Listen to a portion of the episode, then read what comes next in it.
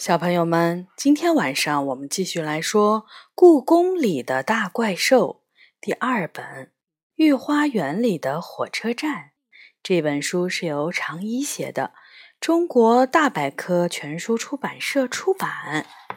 今天我们来说第五章《御花园里的火车站》。这两天，御花园可热闹了。喵！野猫梨花说：“它刚刚吃饱，正蹲在我身边，和我一起遥望着西边即将落下的太阳。夏日的夕阳把故宫照得红彤彤的，温热的风吹过，我的红裙子飘荡起来。”御花园吗？这么好的天气，那里的花儿都开了吧？夏天是御花园一年中最热闹的季节。火红的海棠花，奶油色的太平花，淡紫的丁香花，粉色的睡莲，让人怎么看也看不够。这两天热闹的可不光是花仙儿嘛！喵！梨花意味深长地说：“哦。”我转过头，是游客太多了吗？暑假期间，故宫的游客越来越多，哪里都是人。梨花摇摇头，白色的皮毛已经被夕阳染成了红色。是故宫里的神兽和神仙们啊！喵，它慢悠悠地说：“一到晚上，他们就全都挤到御花园去了。”喵！啊！我从台阶上跳下来，站到梨花面前。出什么事儿了吗？什么事儿？梨花奇怪地看着我。每年快要到中元节的时候，不都是这样吗？喵！中元节，梨花难以置信地挠挠耳朵，就是鬼节呀！你居然连中元节都不知道？妙！原来中元节就是鬼节呀！怪不得这两天大街上卖纸钱儿和荷花灯的人多了起来。鬼节和神兽神仙们有什么关系？我还是不太明白，神兽和神仙们都要出去度假，故宫的鬼魂们才敢出来过节呀！喵，梨花说：“原来是这样。”我点点头，真没有想到，神兽和神仙们每年也会外出度假。那他们为什么都要挤到御花园里去呢？因为故宫里只有御花园才有火车站，喵！火车站，我一下子蹦了起来。御花园有火车站，我怎么不知道？小时候我就经常去御花园玩，那里的每一个角落我都熟悉极了。可是却从来不知道那里还藏着个火车站。别大惊小怪的，喵！梨花面无表情地说：“我正好想要在故宫怪兽坛上做一期有关鬼节的专题。你要是感兴趣，一会儿可以和我一起去看看。”好，我一下子来了精神。夕阳落下，天就完全黑了。紧接着。故宫里的路灯依次亮了起来，像是暗蓝色的湖水中一盏盏被点燃的荷花灯。我跟着梨花来到御花园，这里的景色和我之前见过的没什么两样，只是不知道什么时候，在御花园最宽阔的一段彩色的石子路上。千秋亭的旁边多了一座古老的欧式火车站。此时似乎正是火车站点灯的时候。御花园里的火车站的灯光是成熟了的橘子的颜色，即便远远望去，也令人觉得温暖。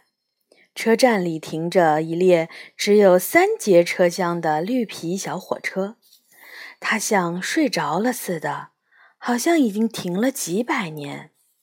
我们沿着石子路慢慢走过去，火车站的站台上有乘客正陆陆续续地从故宫的各个方向赶来，他们有高大的怪兽，也有衣着华丽的神仙，他们有的。拉着大大的行李箱，有的却只背了一个小小的包袱。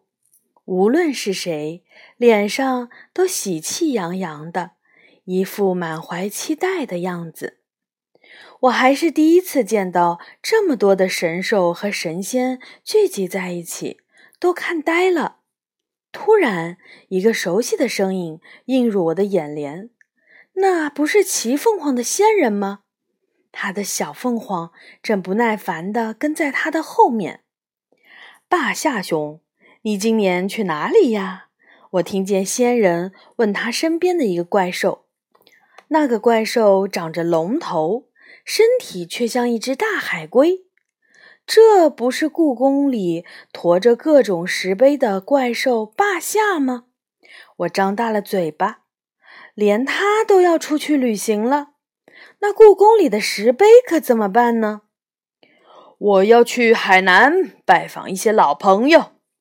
巴夏粗声粗气地说：“不知道仙人兄要到哪里去呢？”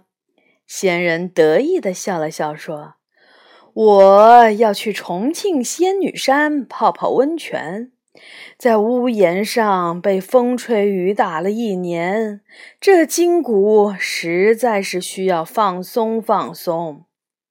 霸夏一边羡慕地点头，一边说：“听说仙女山的温泉可以治疗百病，还是仙人兄会享受。等明年的中元节，我也去仙女山泡温泉。”一年到头都驮着个石碑，早就累坏了。我正悄悄听着，突然有人在我的肩膀上拍了一下，我被吓得一哆嗦，回头一看，居然是杨永乐。我吃惊地问：“你怎么知道我在这里？”“谁说我是来找你的？我是来送朋友的。”他往身后指了指，杨永乐的身后站着的怪兽。不正是长着狗头和凤凰翅膀的朝风吗？杨永乐居然和拥有地震、海啸、天炎力量的朝风是好朋友。故宫里的怪兽们都知道，威风八面的朝风有时候连龙都不放在眼里呢。你居然能和朝风做朋友，我佩服地看着杨永乐。杨永乐笑了笑，向朝风介绍。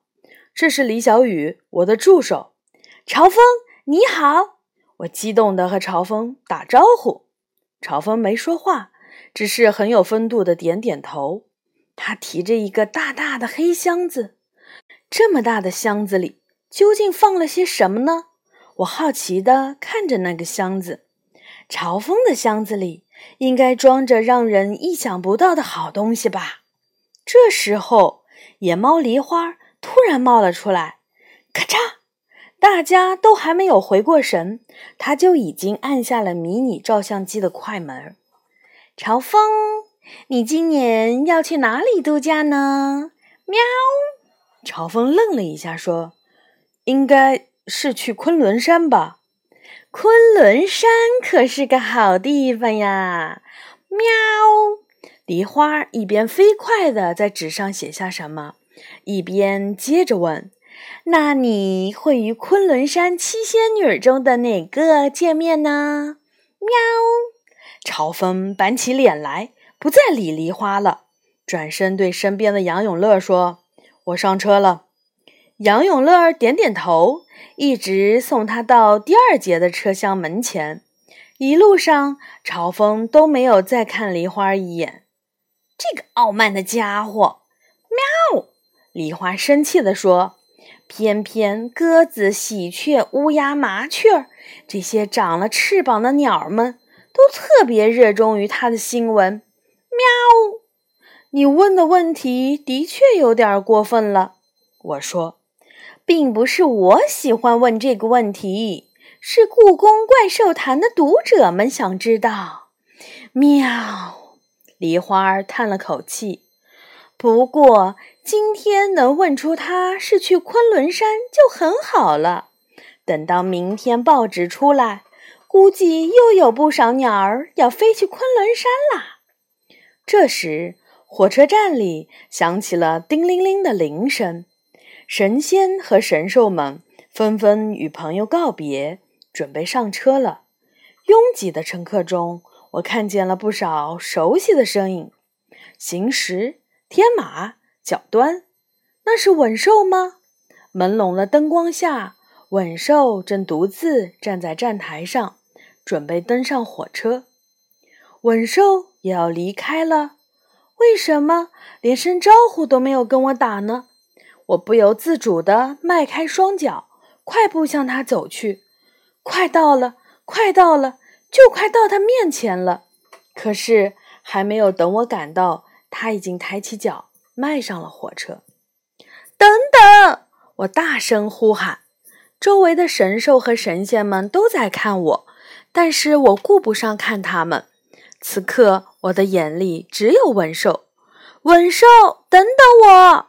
我用尽力气大喊。文兽好像听到了，从列车探出头来。我在车站的灯光下奔跑着，一一瞬间觉得自己正在一个奇异的舞台上。聚光灯，橙黄色的灯光打在了我的身上。文兽看到我了，是的，他的眼睛盯着我。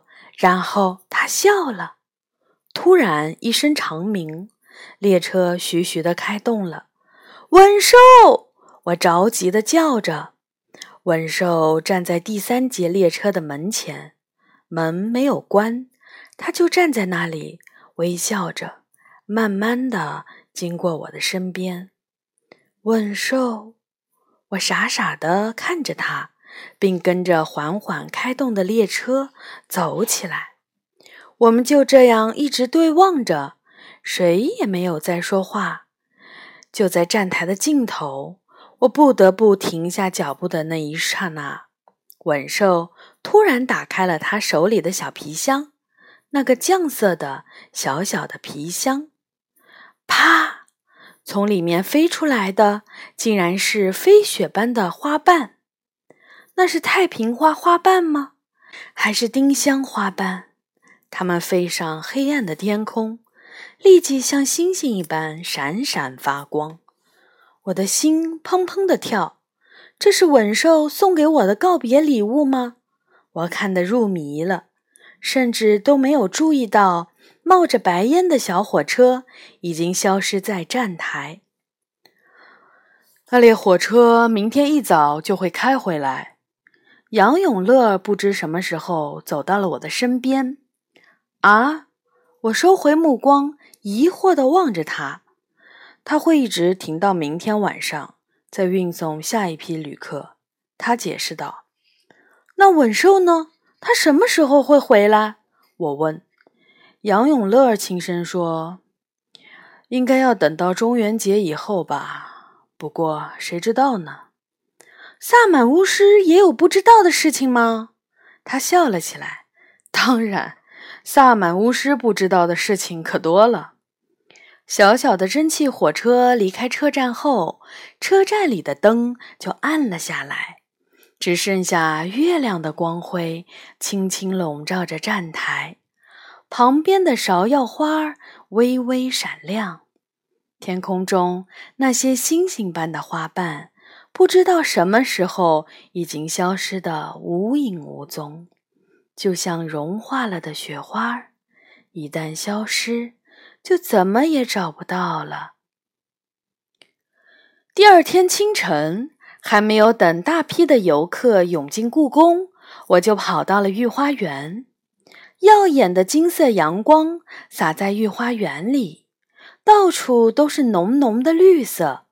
粉色的芍药花丛在绿色的海洋中迎风摇曳，古树上缠绕的青藤也开出了紫蝴蝶般的花朵，什么都还在。昨夜月光中微微闪亮的芍药花，暗香浮动的丁香花，金色大伞一样的千秋亭，只是火车站已经不见了。昨天晚上那个热热闹闹的火车站，在今天清晨却消失了。我顺着石子路走到千秋亭旁边，平整的彩色石子路上，连一点儿火车轨道的影子都看不见。火车站，火车站去哪里了呢？我蹲下来，抚摸着那些石子。仿佛还能感受到火车那白色蒸汽的温度。就在这时，如同幻觉般的，我的眼前突然冒出有三节车厢的一辆绿皮蒸汽小火车，长长的铁轨，古老西洋风格的火车站。只是它们全部变成了用红色、黄色、绿色、棕色石子拼成的图案。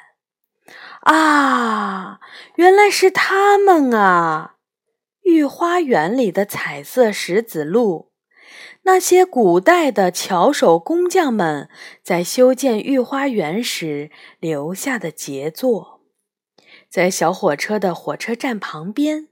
石子路上还有用彩色石子拼成的牡丹花、喜鹊、龙凤、花瓶、青蛙，还有连环画。看，那不是《三国演义》中的将军关羽吗？他举着大刀，骑着红色的马，多威风啊！为什么我觉得他和电神伏魔大帝长得很像呢？